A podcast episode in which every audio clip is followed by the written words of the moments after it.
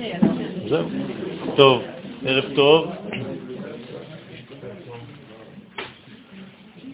commence toujours par remercier la famille Lévy, Richard et Marie-France pour euh, votre accueil. Il ne faut pas prendre l'habitude des choses, c'est toujours important de savoir qu'il y a un accueil, qu'il y a un effort, et que cette maison Bézard Hashem soit remplie de bracha pour vous et pour vos enfants. Abraham Avinu nous a laissé un enseignement qui est toujours sur trois pôles. Le livre en question est Sefer Yetzira, le premier livre de Kabbalah, écrit par Abraham Avinu, dans lequel il mentionne trois degrés par lesquels il faut traiter chaque sujet dans le monde, n'importe quel sujet, dans n'importe quel domaine. Les trois sujets en question sont les trois sujets en fait de la création elle-même, le temps, l'espace et l'identité humaine. C'est-à-dire qu'à chaque fois que je développe un sujet quelconque, il faut que je développe ce sujet sur ces trois domaines.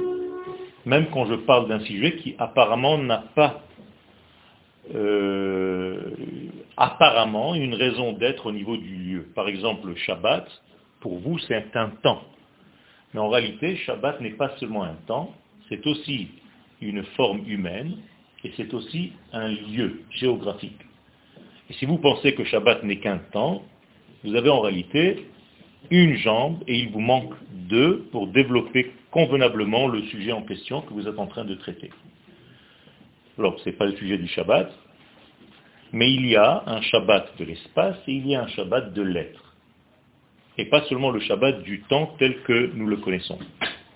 Alors on va commencer par la notion de temps, qui est l'une des créations, car la création du monde, c'est la création d'un temps. Vous savez que dans le récit de Bereshit, il y a des étapes. L'Éternel pense la chose, il dit pensée, cette diction créatrice crée la chose en question, la chose est vue, et il y a une conclusion qu'elle est bonne, et à la fin, une conclusion de la journée en question, ce fut un soir, ce fut un matin, jour 1.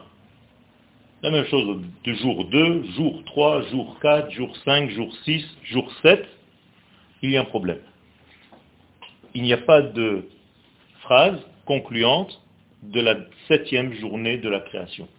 C'est-à-dire que vous ne verrez pas un verset, Vayehi Vayehi Boker Yom.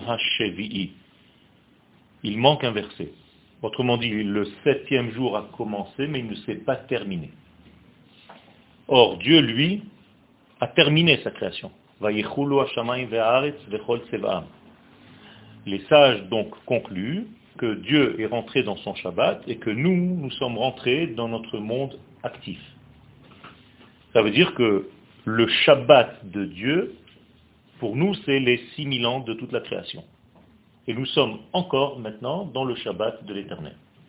Ce qui fait que Dieu observe le Shabbat, car il observe les mitzvot que lui-même nous donne, car ce sont les siennes, ce n'est pas les nôtres, on n'a aucune mitzvah qui nous appartienne. Toutes les mitzvot sont des mitzvot divines. Il n'y a pas de mitzvot humaines, ça n'existe pas. mitzvot shelo, lo sheli. Et donc moi j'applique en fait les mitzvot de l'éternel.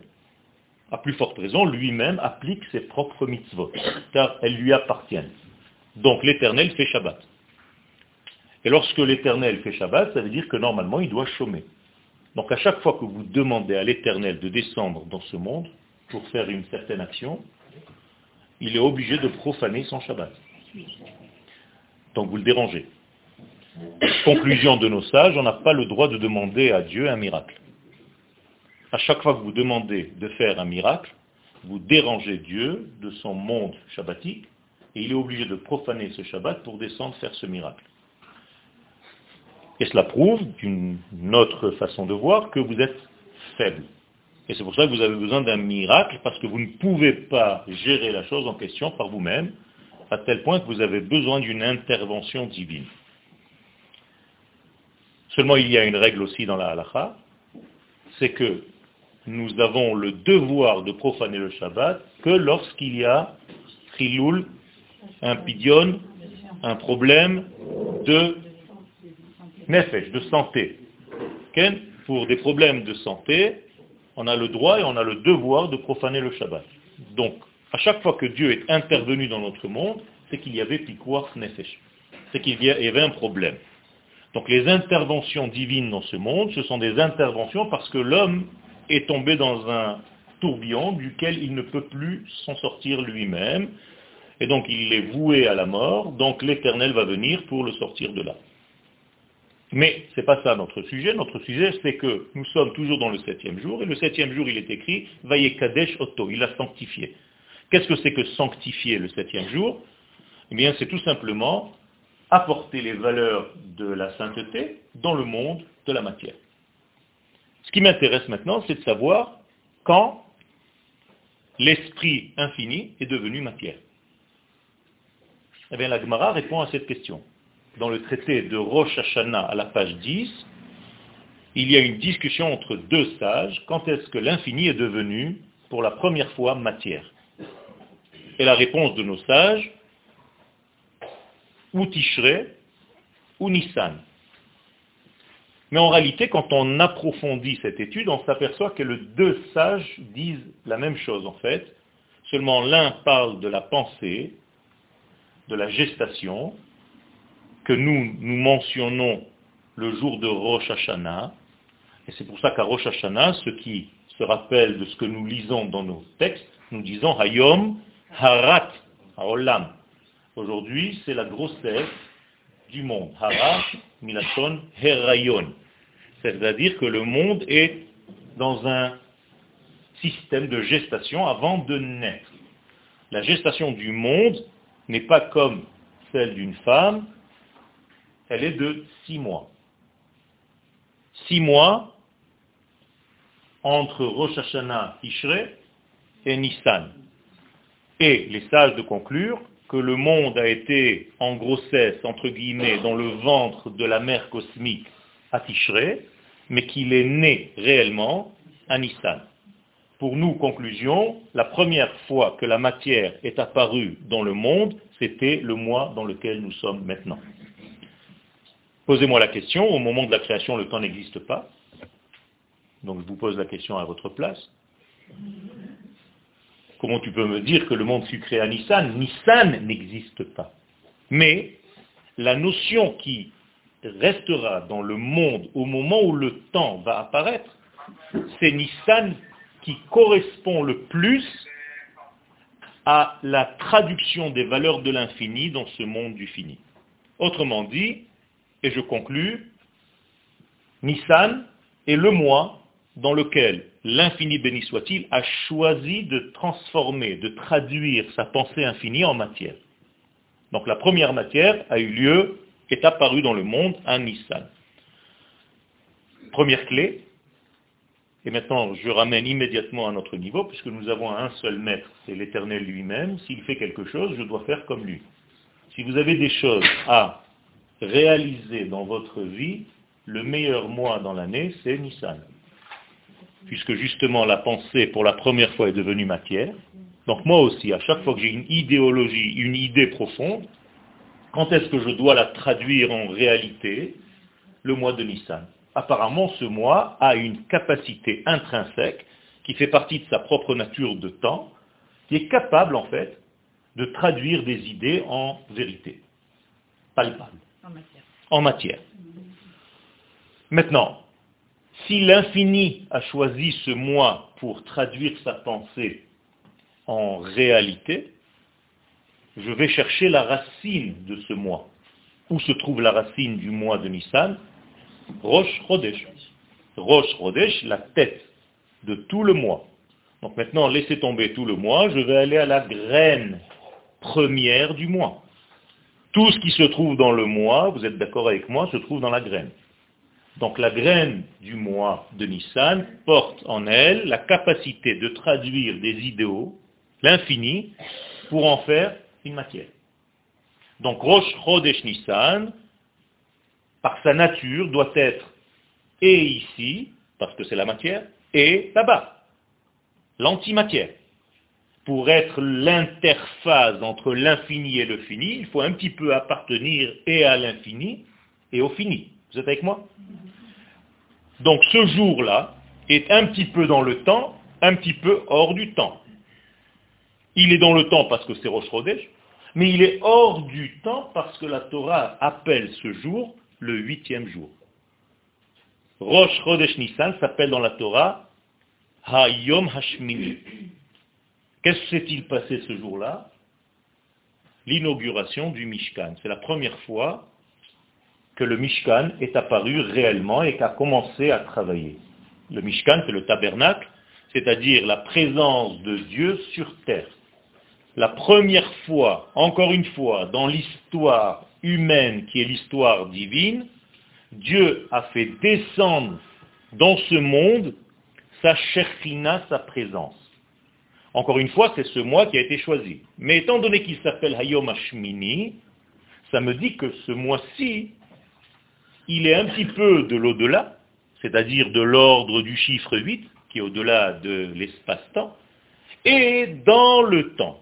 Donc c'est un mois qui est difficile à appréhender car il est un petit peu en haut, un petit peu en bas. Il est un petit peu les deux.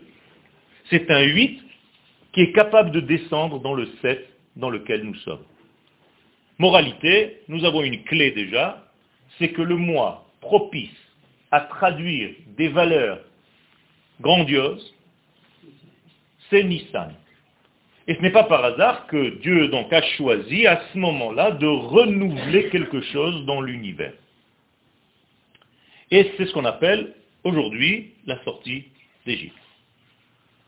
La traduction est réelle. Nous disons la sortie d'Égypte alors que vous pensez tous la sortie du peuple d'Israël d'Égypte. Donc il faut savoir, ou bien c'est l'Égypte qui sort, ou bien c'est les Juifs qui sortent d'Égypte. Donc en réalité, on aurait dû appeler ce jour-là Yetziat Mitzrayim ou bien Yetziat mi Mitzrayim. Je suis sorti de l'Égypte. Mais quand je dis Yetziat Mitzrayim, qui sort L'Égypte elle-même. Mais la Torah ne se trompe pas. Elle te dit que c'est le moi qui est capable de faire sortir l'Égypte de toi. Et pas seulement te permettre à toi de sortir d'Égypte. Vous comprenez la nuance? C'est très important. Autrement dit, la notion Égypte se trouve où? À l'intérieur de nous. Et nous devons ce mois-ci sortir l'Égypte de moi. En même temps que j'ai sorti l'Égypte de moi, moi-même je me suis sorti de cette Égypte. On a fait une distinction. On a fait ce qu'on appelle une havdala, une différenciation. C'est très important de le savoir. Mais qu'est-ce que c'est que cette sortie d'Égypte? Alors il y a un temps qui a précédé à la sortie d'Égypte, et il y a un nouveau monde qui est après la sortie d'Égypte. J'ai commencé par la notion de temps, et nous allons encore continuer un tout petit peu. Nous avons retrouvé des textes anciens d'un roi qui vivait dans les temps anciens, qui s'appelait Hammurabi, un roi dans lequel ce texte de son époque dit que les nations du monde comptaient les mois de l'année à partir de Tishré. Et à la sortie d'Égypte, Dieu nous dit ce que nous avons lu ce Shabbat qui vient de passer.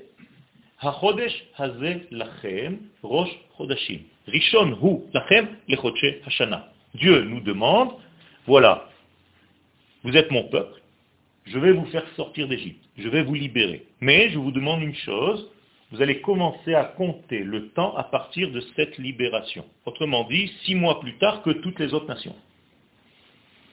Pourquoi faire? Ben, Tout simplement parce que le peuple d'Israël, en sortant d'Égypte, a un rôle à jouer au niveau de l'histoire humaine. Quel est ce rôle? Eh bien, quand vous comptez les mois à partir de Tishré, comme avant la sortie d'Égypte, le temps va vers l'hiver. Moralité, nous disent les sages, avant la sortie d'Égypte, le monde était en dépression. C'était un temps pessimiste qui allait vers la mort. On allait vers l'hiver. On allait vers l'extinction. Lorsque le peuple d'Israël est sorti d'Égypte, il s'est passé quelque chose au niveau du cosmos, c'est qu'on a transformé le temps pessimiste en un temps optimiste. C'est très important. Ça veut dire que le peuple d'Israël a porté avec lui une nouvelle qui en réalité allait vers la vie, vers la floraison, vers l'été, vers la lumière, vers le bonheur, vers le lendemain, vers quelque chose qui peut être corrigé. Aller vers le noir, vers l'extinction comme c'était avant, ça veut dire qu'en fait le monde n'a pas de but. Et que même le créateur qui l'a créé l'a abandonné. Alors que Israël vient prouver au monde que le monde a un but et que celui qui l'a créé, il est là puisqu'il vient intervenir pour faire sortir une nation. Et là, je fais intervenir la notion d'être. Pourquoi c'est la nation d'Israël qui est sortie d'Égypte et pas une autre? Il y a ici une preuve que le Créateur vient prouver que son peuple choisi pour qui il a créé le monde, c'est Israël. Seul le vrai Israël va à partir de maintenant être le porteur de la parole divine. Et quiconque veut jouer à Israël, et qu'il n'est pas Israël, va mourir. Donc, on appelle ça le droit d'aînesse. Qui est, parmi les nations, l'aîné L'aîné veut dire la pensée initiale du papa. Il s'avère que c'est Israël. Puisque Paro disait lui-même que c'était l'aîné de ce genre humain, et Israël dit à Paro par ce que Dieu demande à Moshe, dit au Pharaon de laisser sortir mon premier-né, Bni Bechori Israël. Donc il y a ici maintenant un concours du droit d'aînesse. Mais ça continue.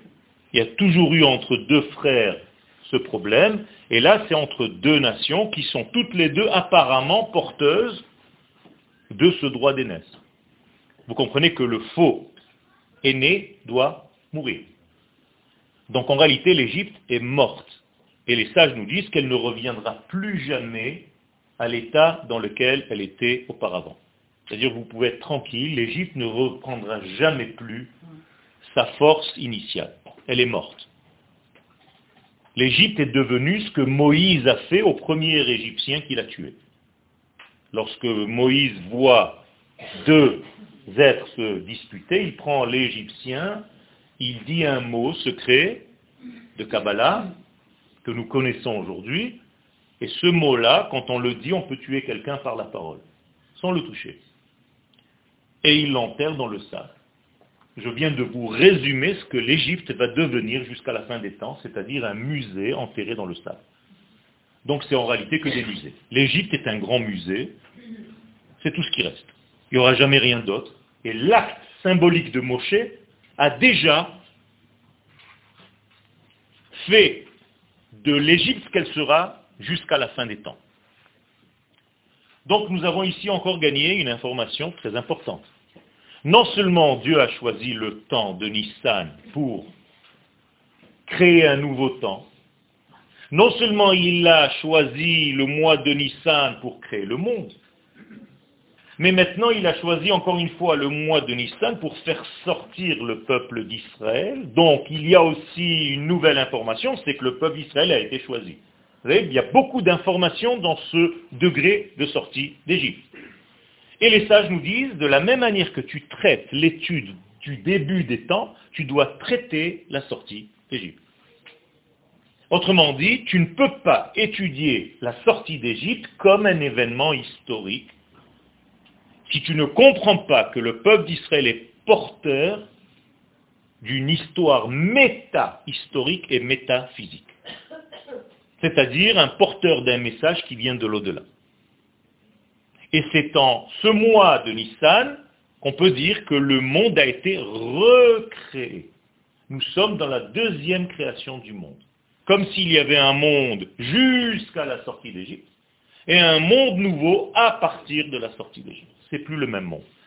On est passé d'un monde pessimiste à un temps optimiste au printemps de l'humanité tout entière.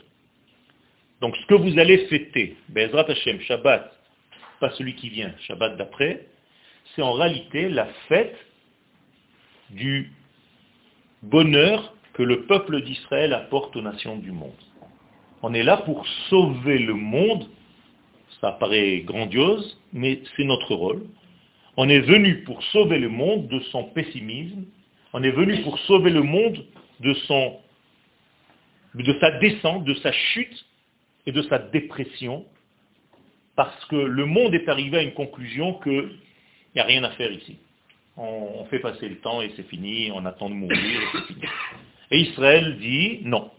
Il y a quelque chose, il y a un but, il y a un sens à la vie, et tout est voulu par celui qui a créé le monde. Comment est-ce que je peux le prouver? Eh bien, dans la carte d'identité de Dieu, Dieu s'est fait des petites cartes de visite, et qu'est-ce qui a marqué dessus? Pas le créateur du monde, le libérateur de l'Égypte. La preuve, c'est qu'au moment du don de la Torah, il n'y a pas marqué je suis l'éternel qui, qui a créé le monde, mais je suis l'éternel qui t'ai fait sortir d'Égypte. Pourquoi Dieu marque dans sa carte de visite le libérateur d'Israël de l'Égypte Tout simplement parce que dans la création du monde, personne n'était là pour voir si c'était vraiment lui. On peut nous raconter ce qu'on a envie. Mais dans la sortie d'Égypte, on voit qu'il y a une intervention qui ne peut pas réussir cette intervention de sauver un peuple en changeant les lois de la nature, si ce n'est pas le même qui a créé ses propres lois. Ces mêmes lois, vous comprenez? Seul celui qui a créé les lois de la nature peut être capable de les défier, de les dépasser. Et donc la sortie d'Égypte nous donne encore une clé, c'est que seul celui qui a créé les règles de la nature peut changer ces règles au moment où il le décide. Donc il y a ici, on a affaire ici à quoi? À un être infini, béni soit-il, qui est au-delà des lois de la nature. Et pourquoi je vous dis ça? Parce que l'Égypte, c'est la prison des lois de la nature. Et nous sommes tous emprisonnés dans ce genre de loi de la nature. Quand quelqu'un vous dit je suis comme ça, on ne va pas me changer maintenant. C'est pas toi qui vas me changer, c'est pas à mon âge qu'on va me changer, c'est pas, c'est ma nature, c'est comme ça, c'est apprendre ou à laisser. Ça, ça veut dire que je suis coincé dans des lois naturelles qui ont fait la configuration de ma vie. Ça, ce n'est pas Israël. Israël vient te dire, même si tu as des lois qui gèrent ta vie et tu as l'impression que tu ne peux pas en sortir, grâce à la sortie d'Égypte, on t'a prouvé que ce n'est pas vrai. Tu peux tout changer si tu le veux. Tu peux tout dépasser si tu le veux. Pourquoi? Parce qu'il s'agit ici d'une force qui dépasse ces mêmes lois de la nature et rien ne peut t'arrêter. Le dessin de tout ce que je suis en train de vous dire, c'est l'ouverture de la mer, qui a eu lieu aussi le mois de Nissan. Sept jours après la sortie d'Égypte, la mer s'est ouverte. C'est un phénomène qui n'est pas naturel. Les gens qui essaient de trouver des raisons intellectuelles et physiologiques et physiques à toute cette ouverture ne peuvent pas en fait aboutir parce qu'il s'agit ici de quelque chose qui dépasse effectivement les lois de la nature. Encore une fois, seul celui qui a dit à l'eau de couler peut dire à un moment donné à l'eau de se dresser, de devenir glace, comme un mur. Mais qu'est-ce que ça veut dire au-delà de ce petit phénomène physique?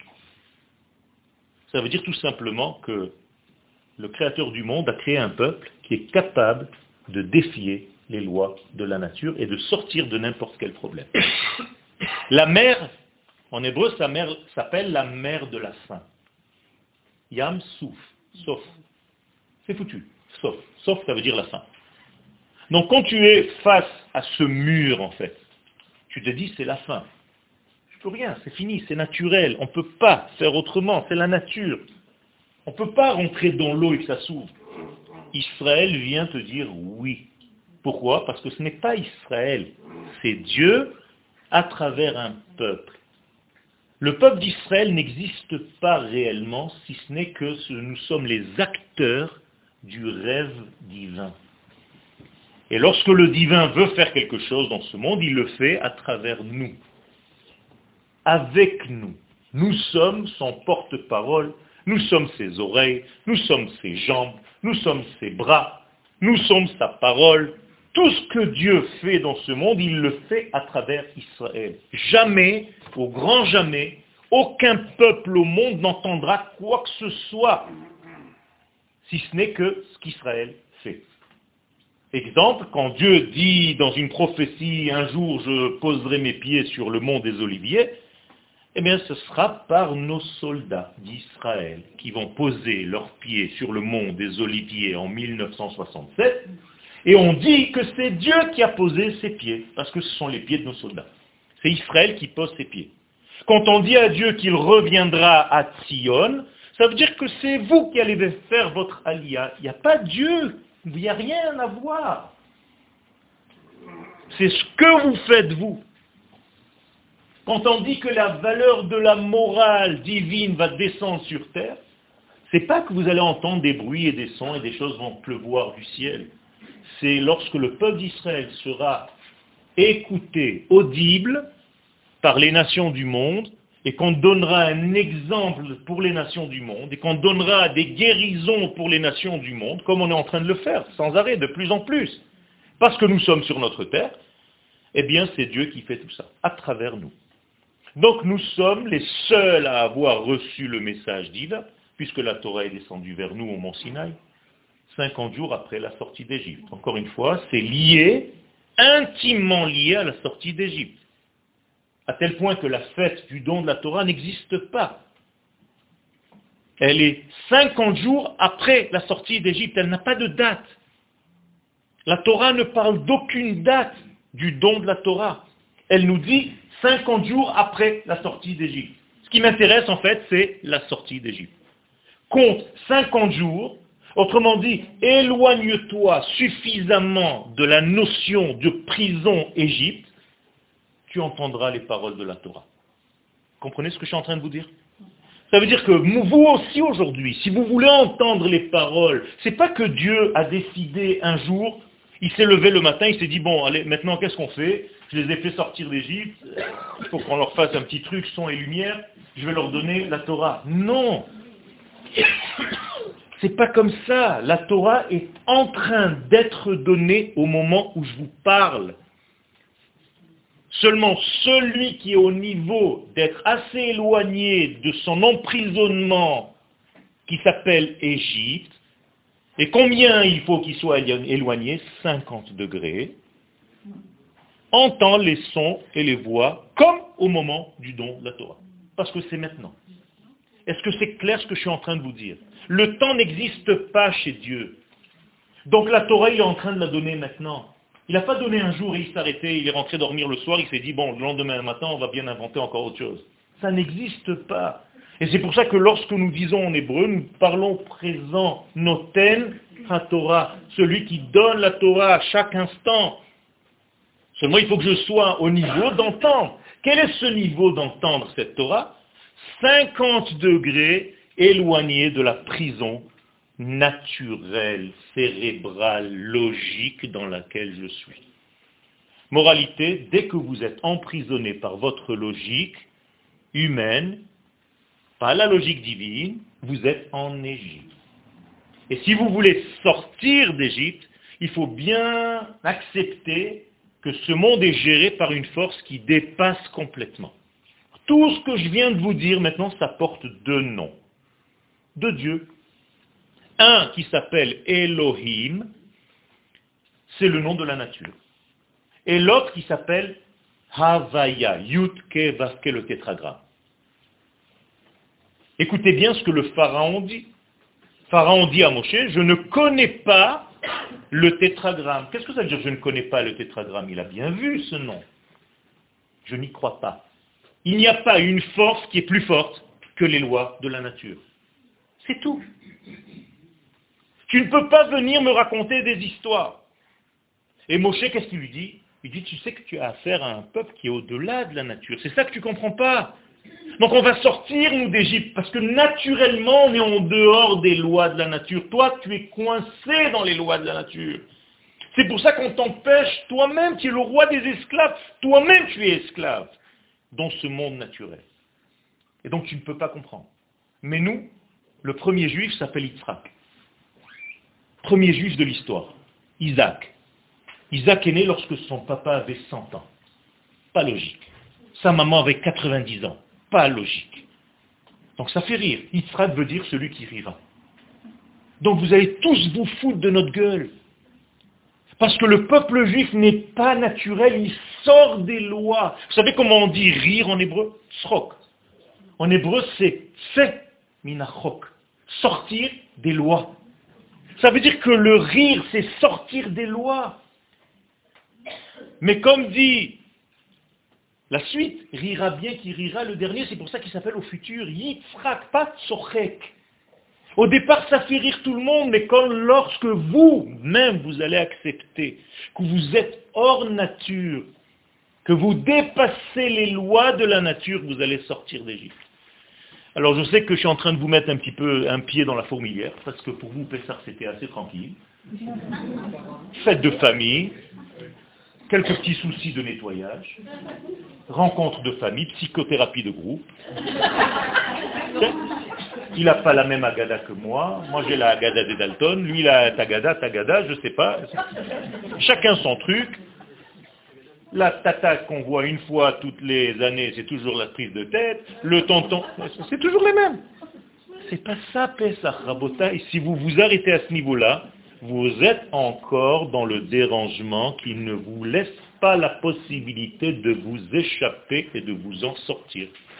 Mais moi, ce que je suis en train de vous dire maintenant, c'est ce que je suis en train de vous donner une clé pour vos vies. Chacun de vous a un pharaon à l'intérieur de lui qui l'empêche de se réaliser. Combien de vous, en pourcentage, croient ce que Yoel maintenant est en train de vous dire? 20%. C'est pour ça qu'il n'y a que 20% qui sont sortis d'Égypte. Il y a 80% qui sont en train de vous dire, mais il est malade ce mec, et il y a 20% qui sont en train de se dire peut-être, écoute, on va essayer, on verra, on ne sait pas trop. Ce que je suis en train de vous dire, ce sont des chiffres. Il n'y a que 20% qui sont sortis d'Égypte. Pourquoi? Parce que ces 20%, c'est l'énergie vitale. C'est une énergie qui est cachée. Elle n'est pas dévoilée. Vous savez, quand on construit un immeuble, il y a 80% en haut, visible, et il y a 20% sous la terre. On ne les voit pas, ces 20%, ils sont sous la terre. Mais c'est ce qui porte tout l'immeuble. Et ces 20% dans la Kabbalah, ça s'appelle la Chokhmah et la Bina. Ce sont deux sphères. Et vous devez, le soir de Pessah, intégrer à nouveau ces deux sphères, parce qu'on les a un petit peu oubliées. On est devenu tellement, tellement dans la nature que quand j'ai mal, eh ben, je ne peux pas marcher. Quand j'ai mal à l'oreille, j'entends pas. Quand je ne vois pas, eh ben, je ne vois pas. C'est pas possible autrement. Et le peuple d'Israël vient et te dit, oui, j'ai un ami à Jérusalem, il y a trois semaines, qui a inventé des gouttes, vous les mettez dans les yeux et vous jetez les lunettes. Pas qui vous remplace les lunettes, il soigne le malaise de l'œil il répare toute la vue. Mais c'est quoi ça? Ça c'est naturel ça? Eh bien nous sommes dans ce degré-là, dans ce contexte-là, cette rochma et cette bina, comment est-ce que vous allez la manger? Puisque je suis en train de vous dire qu'il y a 20% seulement de vous-même qui a la conscience de sortir d'Égypte. Eh bien, cette rochma et cette bina, c'est en mangeant la matzah et en buvant le vin. Et les kabbalistes nous disent que quand tu manges la matzah, tu manges de la chokhma, et quand tu bois du vin, tu bois de la bina. Alors en, français, ça ne veut rien dire, Chokhma et Bina, la sagesse, le discernement, c'est des mots, c'est du charabia, ça ne veut rien dire. Mais Baruch Hashem, on a organisé avec mon ami Israël un cours ici, et je pense qu'il y a quelques personnes qui viennent, pour essayer de développer comment je mange de la Chokhma et comment je bois de la Bina. Comment je peux faire en sorte que les 20% de moi, qui s'appellent en réalité l'essence, c'est Israël. sortent des 80% qui s'appellent l'Égypte. Donc moralité, l'Égypte et Israël, c'est l'être que nous sommes. 20% de moi ont cette conscience du tétragramme. Le tétragramme, c'est transcendant. Alors que Elohim, c'est immanent. Et tant que vous ne comprenez pas que le Pharaon ne connaissait rien sauf le nom de Elohim, c'est-à-dire la nature, c'est en valeur numérique d'ailleurs, Elohim est en valeur numérique la nature, 86. Donc il n'y a rien qui peut sortir. Tu ne peux pas venir m'embrouiller, Moshe. De quoi tu me parles? Je ne comprends même pas. Et Moshe de dire au Pharaon, c'est sûr que tu ne comprends pas, parce que tu es dérangé. Comment on dit dérangé en hébreu? Léafria c'est la racine du mot paro. Paro, ce n'est pas le nom d'un roi. C'est bien d'étudier l'histoire, vous voyez des sarcophages et des machins, le pharaon, on s'en fiche, c'est pas ça. La Torah est codée. Hafra'a, dérangement égale paro. Paro, c'est votre dérangeur numéro un. C'est celui qui vous empêche de voir l'optimisme de quelque chose qui va naître. Comment c'est dit en Égypte? Kol haben hayilod En Égypte, à chaque fois qu'un enfant mâle, un garçon, naissait, on le remettait dans l'eau du Nil. Pourquoi? C'est quoi cette histoire? Mais là aussi, c'est quelque chose que la Torah vient nous codifier. Vous savez ce que c'est un enfant qui naît, un garçon qui naît? C'est en réalité la suite de ma pensée première. Donc à chaque fois que j'ai une pensée qui va se réaliser, qu'est-ce que fait Pharaon? Il remet ce bébé, il le noie avant même qu'il soit né, donc il le remet dans l'élément liquide, dans l'eau. Pourquoi dans l'élément liquide? Parce que pour créer quelque chose, il faut passer par trois éléments. Il y a la pensée qui s'appelle la lumière, il y a le liquide qui s'appelle la goutte de semence, et il y a le bébé qui va se façonner, se réaliser dans le ventre de la mère. Eh bien le pharaon va arrêter le processus à l'élément liquide. Donc à chaque fois que vous avez une idée, maintenant je vous le traduis avec des mots très simples, dès que vous avez envie de réaliser quelque chose dans votre vie, vous allez être empêché par le grand empêcheur qui s'appelle Paro, ou Baléafria, il vient vous déranger, et chaque fois que vous avez une nouvelle idée dans la vie, que vous lancez une idée, il prend cette idée, il la remet dans l'élément liquide, c'est-à-dire il vous noie avant que vous naissiez. C'est tout, c'est ça. Et sortir d'Égypte, c'est réussir. C'est réussir à passer ce cap.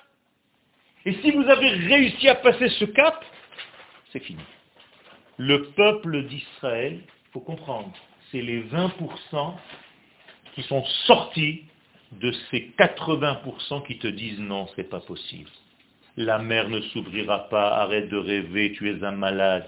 Tu ne pourras pas construire un État après 2000 ans d'exil, où il n'y a que du sable et des marécages, et des moustiques et la malaria. C'est ça. Et regardez ce qu'on a fait après 70 ans. Personne ne peut faire une chose pareille. Nous sommes les porteurs du message divin. La Torah, c'est quelque chose d'énorme. David Amelech nous dit dans le livre de Teilim, que normalement on aurait pu découvrir Dieu en regardant la nature. Hashamayim, Mesaprim, Kevod El. Si tu regardes les cieux, ça raconte. Ça raconte. Ça raconte qui? Ça raconte Dieu. Ou Yadav Madid Harakia. Quand je regarde une autre partie du ciel, je peux voir l'action divine. Magnifique. David continue dans Teilim. Yom le yom yabia omer. Chaque jour qui passe parle, nous raconte une histoire. Mais il faut écouter les jours. Velaila, les laila, et chaque nuit qui passe, Yechavedat donne à l'homme une intelligence supérieure et une connexion supérieure avec sa vie.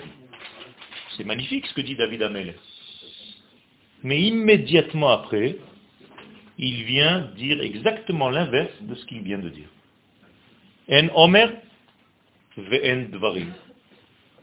Tu viens de me dire que le ciel parle, que les étoiles parlent, que les jours parlent, que les nuits parlent, et maintenant tu me dis, il n'y a personne qui parle. David Amelech, il est tombé sur la tête. Pas du tout. Il y a juste une petite phrase. Beli nishma kolam. Vous savez pourquoi il n'y a rien qui se passe Tu n'entends rien? Parce qu'il n'y a personne pour entendre. Qu'est-ce que ça veut dire il n'y a personne pour entendre? Il n'y a pas une oreille qui a été fabriquée, façonnée pour entendre la parole de l'infini. Bien, cette oreille, Rabotai, c'est le peuple d'Israël. Nous sommes l'oreille de l'humanité. Et c'est grâce à cette oreille Israël que nous pouvons entendre le développement de Dieu dans ce monde. C'est nous qui avons reçu ça. Aucune nation du monde est venue dire qu'elle a reçu un jour un message venu du ciel en tant que nation. Ça n'existe pas. On ne peut pas inventer une histoire pareille. Le don de la Torah, ça veut dire que l'infini, béni soit-il, est descendu juste chez nous. C'est nous l'adresse. Bien comprendre. Et il nous a dit à nous, tenez, voilà mes valeurs, diffusez-les dans le monde maintenant. Qui a apporté les dix commandements au monde? C'est Israël. Qui a apporté toute la Torah au monde, même chez les chrétiens, même chez les musulmans, même chez tout le monde? C'est nous. Après, il y a eu plein de déformations, mais c'est nous les porteurs du message. On veut nous voler toutes nos identités, mais ça ne sert à rien. Si vous avez peut-être écouté l'un de mes cours sur Internet ou sur enregistrement, j'ai rêvé il y a un mois et demi de trois lettres. Je me suis réveillé le matin avec trois lettres. Matach. Même tête, chet. Alors vous, vous connaissez matar, c'est l'argent euh, à changer. Hein Mais ce n'est pas ce matar-là, c'est un autre matar. J'ai demandé dans mon rêve, curieux comme je suis, et ne me laisse pas comme ça, je vais bientôt me réveiller, tu m'as donné trois lettres, dis-moi ce que ça veut dire. Et on m'a dit dans mon rêve, ce sont des initiales. Ah bon, et les initiales de quoi demande Yoel Eh bien, trois degrés. Même milchama, tête terror, chet, cherem. Boycott. Et donc, je reçois un message en me disant que les ennemis d'Israël vont tenter ces trois choses dans notre histoire. Au début, nos ennemis tentent la guerre. Nous sommes entourés de 850 millions de musulmans. Nous sommes 5 millions, 6 millions, 7 millions de juifs, peu importe. 850 millions qui ont tenté toutes les guerres possibles et imaginables. Qu'est-ce qui se passe? Ça ne marche pas. Pourquoi? On ne sait pas ce qui se passe. Israël, pendant les guerres, tellement on est acculé, on est obligé d'inventer le meilleur tank du monde, les meilleurs hélicoptères, les meilleures armes, les meilleurs... On, on, nous appuie dessus et oh, on ne peut plus il y a eu une réunion de tous ces pays, impossible de battre Israël, Baruch Hashem, on ne sait pas pourquoi. Dieu est avec eux. On va passer à une autre forme de guerre, terrorisme. Terrorisme, on va massacrer Israël par des attentats de partout. Que se passe-t-il ici? Le terrorisme, non seulement il n'a pas marché, on a inventé des systèmes de protection qu'on est en train de vendre au monde entier, et le terrorisme a été exporté au monde entier. Tant que c'était chez nous, personne ne parlait. Maintenant que c'est partout, il y a un problème. Donc deuxième partie, donc Milchama, ça n'a pas marché, terrorisme, ça n'a pas marché. Troisième guerre, boycott, BDS. On nous a jeté nos fruits, nos légumes de tous les supermarchés en France et ailleurs et machin, tout ça. On a juste fait un tout petit peu à gauche et on est arrivé à la Chine, multiplié par 10 000. Ça veut dire on nous a fermé une petite porte avec l'Europe, il s'est ouvert une porte avec l'Inde et avec la Chine qui nous a rendu un empire. Dans trois mois, il y a une invasion de Chinois en Israël. On va devenir milliardaire. Regardez comment l'histoire d'Israël, il n'y a rien qui peut arriver à bout. Ils deviennent fous, nos ennemis, mais mettez-vous à leur place. À chaque fois qu'il nous appuie dessus, on est encore plus riche, plus fort qu'avant. Mais ça, c'est difficile au moment où ça se passe. Quand on nous a jeté nos légumes dans les supermarchés, toi, tu regardais la télé, tu pleurais. Et aujourd'hui, avec un recul, tu te dis, mais Ribono Makadosh tu es trop fort. Mais tu es trop fort. Tu nous as jeté quelques pays d'Europe paumés, tu nous as donné la Chine, l'Empire, la richesse du monde. C'est magnifique. Regardez l'histoire, comment Israël avance. Parce que nous ne sommes pas nous, c'est Dieu à travers un peuple. Et Dieu, on ne peut pas venir à bout. On ne peut pas arrêter. Tu peux le jeter, il va sortir, il va devenir roi. C'est comme l'histoire de Yosef, rappelez-vous. On l'a jeté dans un trou, il devient le roi du trou. N'importe où il est le roi. Tu le mets en prison, c'est le roi de la prison. En Ashkenaz, on dit ça, l'ajeb. C'est pas possible ça. Comment tu fais Eh bien, ça, c'est le peuple d'Israël. Sortir d'Égypte, Moraï Verabotaï, c'est tout ça. C'est pas s'asseoir le soir du Seder de Pessah et manger des matzot et boire du vin et parler. C'est sympathique, ça s'habille dans quelque chose de très très très humain. C'est important de voir la famille, mais c'est tellement plus haut que ça. C'est dire à nos enfants, mon fils, ma fille, il n'y a rien qui peut t'arrêter dans ta vie si tu veux quelque chose. Il n'y a rien. Tu es le porteur du message divin. Personne ne peut t'arrêter. Une mer devant toi, elle va s'ouvrir. Un mur va se briser. L'impossibilité, tu es capable de le faire. Parce que tu es le porteur de mon message. Et c'est ça, Am Israël, Rabotai. Alors Akadosh Baruch nous a donné un système, un ovni. Le soir du Seder de Pessah, il y a une remise en ordre de l'univers tout entier. C'est pour ça que ça s'appelle Seder. Leil à Seder. Le soir du Seder. On ne dit pas Laïla. Hein. Laïla, c'est la nuit. Pessah, il n'y a pas de nuit. C'est Leil, c'est-à-dire une nuit qui est comme un jour. Autrement dit, on a transformé le noir en lumière. Donc les rois d'optimisme. On a transformé la mort en vie. C'est pour ça qu'on dit le Hallel. Et Dieu nous dit, je vais vous donner une clé, ne dites à personne. Les dix sphères avec lesquelles j'ai créé le monde, vous allez les avoir sur votre table.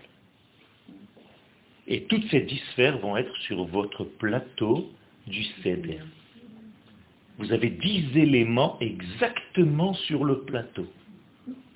Et ces dix éléments correspondent aux dix sphères, c'est-à-dire la couronne, le cerveau droit, le cerveau gauche, le bras droit qui est la bonté, le bras gauche qui est la mise en limite, la est la thérapie, l'éternité la hanche droite, la beauté la hanche gauche, le fondement la brit mila, et le Yesod, et la, la Malchut, la royauté de Dieu. Eh bien, tous les éléments que vous avez sur votre plateau, et le plateau lui-même, qui représente cette royauté, tout ça, ce sont des éléments cosmiques. Moralité, quand vous touchez votre os et que vous le levez, le zdroa, netouya, la viande, le bras, je ne sais pas, mettez ce que vous voulez vous touchez la sphère de Chesed. Vous appuyez sur un bouton. Ça change tout le cosmos. Mais ça, les gens ne savent pas. Quand je découvre les trois matzot, je dois poser le verre de vin. Pourquoi? Parce que le vin représente le cerveau gauche. Maintenant, tu te reposes, on est en train de parler du cerveau droit, c'est les trois matzot. Je touche ces trois matzot, c'est comme si je me gratouillais le cerveau droit. Vous savez que c'est énorme, c'est énorme. Vous avez ici un centre de baccarat, un centre de contrôle. Je suis en train de jouer avec l'univers tout entier, mais selon je ne comprends pas, parce qu'on nous a habitués à faire des fêtes. Même les mots qu'on dit, on ne sait même pas ce qu'on dit. Bitmoul C'est quoi bitmoul Jamais il y a eu un mot comme ça. Jamais. Mais bon, mon grand-père, mon arrière-grand-père, c'est ce qu'on entendait, parce qu'ils ne savaient pas, les pauvres, dire etmol. Alors c'est devenu bitmoul. Mais c'est quoi ça? Il est tunisien, Simsiminou. Mais c'est quoi ça, Simsiminou Ça veut rien dire. Mais bon, allez, c'est pas grave. Tu as entendu le grand-père, ça c'est déformé, c'est devenu comme ça. Qu'est-ce que tu veux faire? Mais il faut... Vous comprenez ça? C'est énorme. Donc ne tombez pas dans ces petits trucs. Lui, il a lu comme ça, et moi, c'est pas marqué dans ma Agada, et l'autre, c'est comme ça, et moi, j'avais pas l'habitude de chanter Dayenu comme ça, et l'autre, il chantait comme ça, mais on s'en fiche.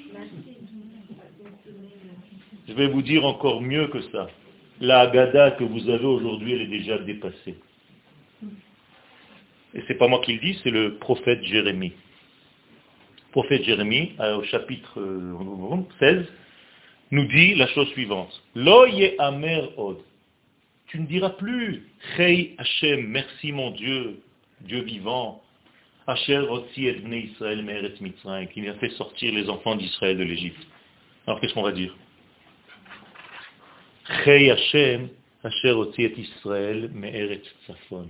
Merci mon Dieu de nous avoir fait sortir des pays du Nord, la France, toute l'Europe. Vous croyez que je rigole? C'est un texte, rabotaille.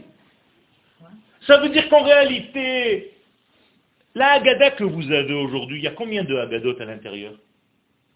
Vous savez combien? Il y a déjà plusieurs Haggadot.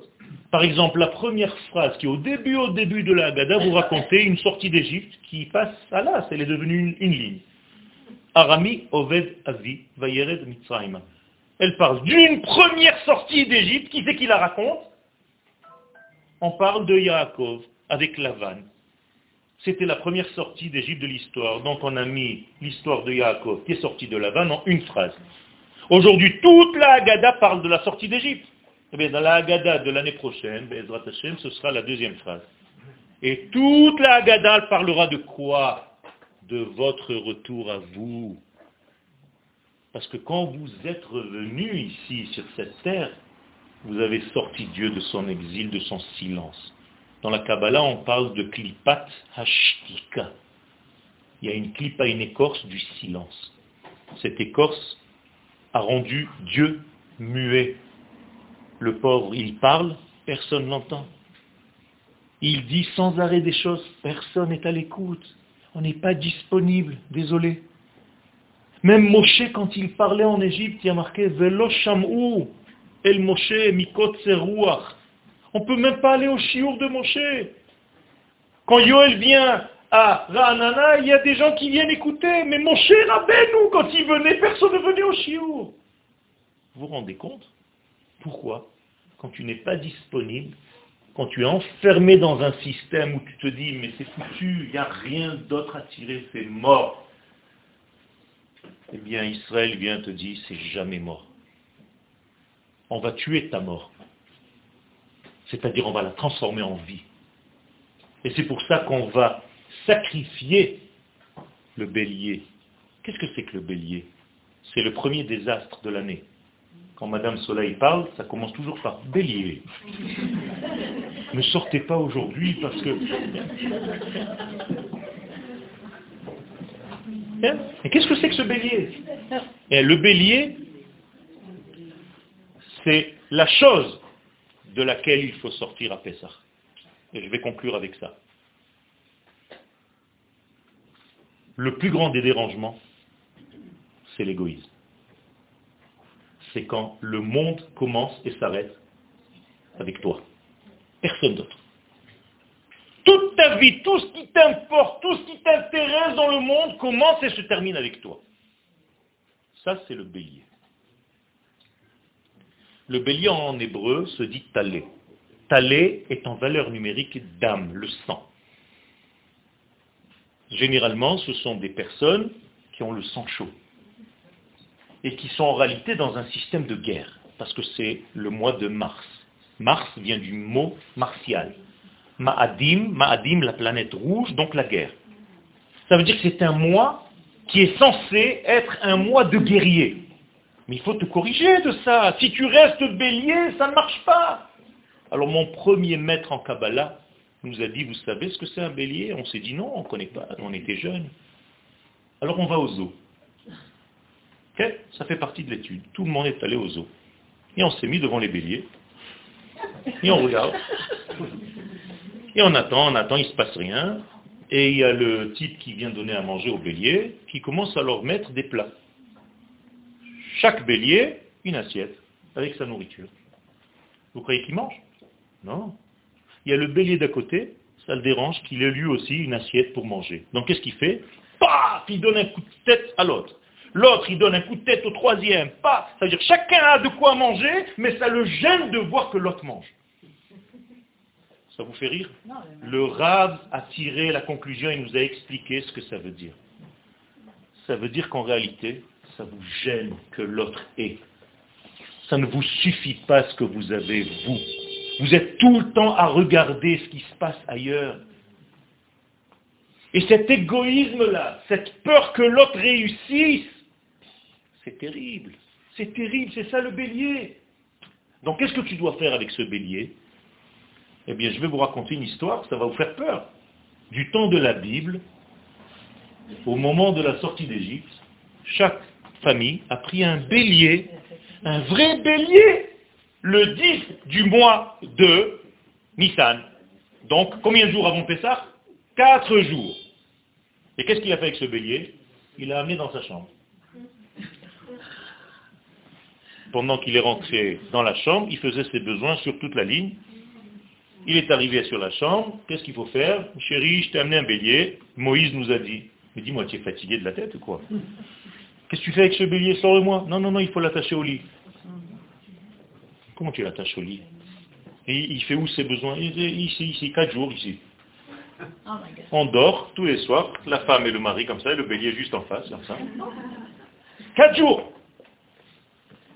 Le quatrième jour, on prend ce bélier, on le sacrifie, on prend le sang, le type, il fait la brique mila au même moment, dans la maison. Imaginez-vous la panique. Hein les enfants, mâles, de plus de huit jours, font la brique mila, la maison est remplie de sang.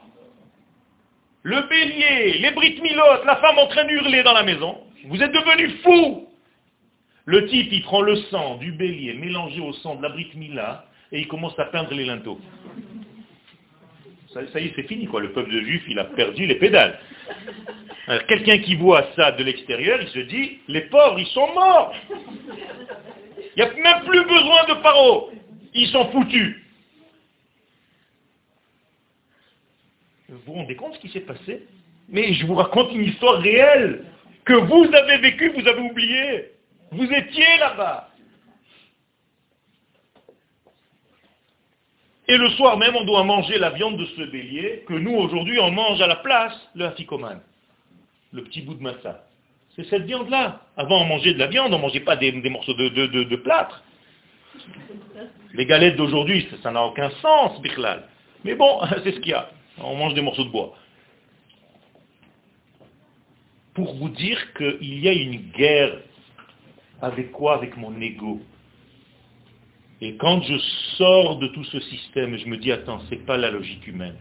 Ça, c'est pas la logique humaine, ça. Ça, c'est de la folie furieuse. Vous êtes des malades mentaux. Excusez-moi. Et Akadosh Baruchou, il doit passer ce soir-là, et il regarde le sang. Oui ou non? Non. Il n'a pas besoin de regarder le sang. Le sang, il a été peint à l'intérieur de la maison et pas à l'extérieur, comme dans vos films. Parce que c'est pour toi, c'est pas pour Dieu. C'est toi qui dois savoir si tu veux sortir de ton Égypte ou bien tu veux encore rester et juste dire allez Pessah. Comme disent les Américains, pass over. Ça t'est passé au-dessus de la tête. Tu n'as rien compris encore. Alors tu vas passer ta fête à quoi? À être crevé, à raser les murs. Bientôt tu vas être chez le voisin. Encore une couche, encore une couche chaque année. On t'a demandé d'enlever le khamet dans les murs. Il y a du khamet dans les murs. Vous savez qu'il y a une halakha qu'on n'a pas le droit d'aller chercher du khamet là où il n'y en a pas. Vous savez ce que ça veut dire? Ça veut dire ne cherche pas là, là où il n'y en a pas. Arrêtez de remuer tout. Arrêtez. Là où tu es sûr qu'il y a quelque chose, va chercher, arrête, on ne t'a pas demandé de faire n'importe quoi. Es devenu fou. Pourquoi? Pour que le soir du Seder, par haut, est gagné. Pourquoi? Tu vois la femme comme ça. Ça va chérie? Une seule envie, c'est de dormir. C'est ça ton Seder de ça. Et les gosses, il y a la Abazarise. Fais vite. On a faim. Oh. C'est pas ça. Et le Bdikat Tu es avec des, bougies ou avec des, lampes en train de chercher, Zama, tu joues, avec qui tu joues? Tu caches 10 morceaux de pain que tu sais où tu les as cachés. je suis en train de vous faire un spectacle de Gad Elmaleh, là. Tu, tu, c'est quoi ça?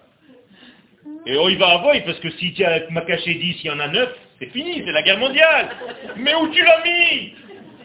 Mais attends, je croyais qu'on cherchait vraiment. Mais non, on ne cherche pas vraiment. Mais vous savez ce que ça veut dire? Ça veut dire que chacun de ces morceaux de pain que j'ai cachés, c'est une de mes sphères. Je suis en train de réparer ma sagesse. Je suis en train de réparer mon discernement. C'est ça le Hametz. C'est pas à la maison. Vous avez jamais trouvé du Hametz à la maison. Arrêtez. La maison, elle est nickel. C'est une guerre, même une semaine avant. Le mec, le pauvre, il peut même plus rentrer à la maison. Où tu vas trouver le Hametz, Bechlal Mais vous savez quoi? Ce sont des blocs de Hametz qui cherchent le Hametz qui ne trouve pas. Tout le Hametz, il est en toi. Parce que toi, tu n'as rien corrigé, tu es toujours égoïste, tu es toujours nerveux, tu es toujours en colère, tu es toujours mécontent de tout. Et Zarma, tu cherches le Hametz avec une lampe. Mais la lampe, elle aurait dû être sur toi. C'est ça le Hametz, il y a plus que Kazaïd, je vous rassure. Mais c'est ça tout le Inyan de Pessah. Il y a tellement dans cette fête, je ne vous ai même pas parlé de la bouche, du verbe, qui est essentiel, de libérer le verbe créateur de ce monde, de libérer le nom de Yud Ke Vav Ke, le tétragramme qui gère l'univers. Et pour ceux qui n'ont pas conscience que nous sommes en plein dans la Géoula, alors on nous demande de faire un sandwich. À Pessah, on fait un sandwich, ça s'appelle korer. De là vient le mot karir. Karir qui veut dire un sandwich. Donc vous mettez ah deux matzot et du maror au milieu. Est-ce que quelqu'un d'entre vous peut me dire le sens de ce sandwich? Pour relier, Pour relier quoi? Les deux. Les deux. Alors, que représente la matin? La Géoula. Que représente le maror L'amertume. Nous disent les chachamim, mange les deux en même temps. Pourquoi? Parce que même pendant la Géoula, le processus de Géoula, il y aura encore des problèmes. Et ce n'est pas parce qu'il y aura des problèmes dans le cheminement qui amène vers la grande Géoula que ce n'est pas une Géoula. Tu comprends? C'est-à-dire tu dois manger, tu dois savoir que ta rédemption, elle est faite d'une rédemption, mais de beaucoup de problèmes au milieu. C'est un sandwich qui mélange les deux. Donc même si tu crois qu'on te dit que c'est la Géoula, et tu te dis mais c'est pas possible, il y a des attentats. Oui, c'est possible. Ça c'est le maro, et ça c'est la matzah. Et tu dois faire un sandwich en comprenant que le processus de Géoula, il est lent et il s'habille dans des événements naturels de ce monde. Alors je vous souhaite à tous de sortir de vos Égyptes, de chacun de nous de sortir de ces Égyptes et d'arrêter de croire qu'il s'agit d'une histoire d'il y a 2000 et 4, 3000 ans, mais de savoir que c'est moi, c'est à moi de me libérer aujourd'hui. Et si je ne me libère pas, alors à quoi ça sert ce Pessah? Donc, Bezat Hashem, Kakadosh fasse. Qu'est-ce que tu veux, toi? Je dire un truc.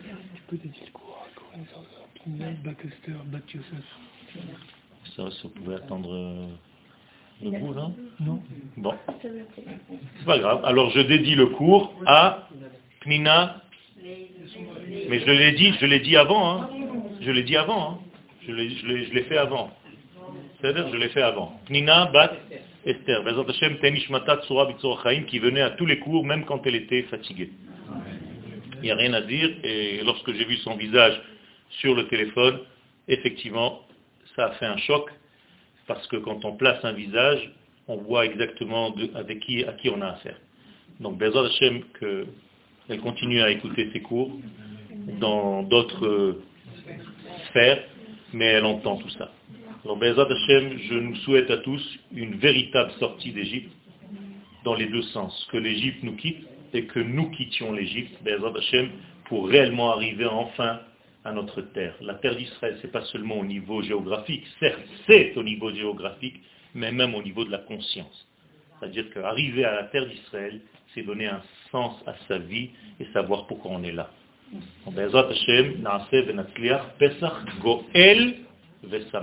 J'aime pas dire Pesach Kacher Vesamer parce qu'on s'arrête seulement à la cachoute.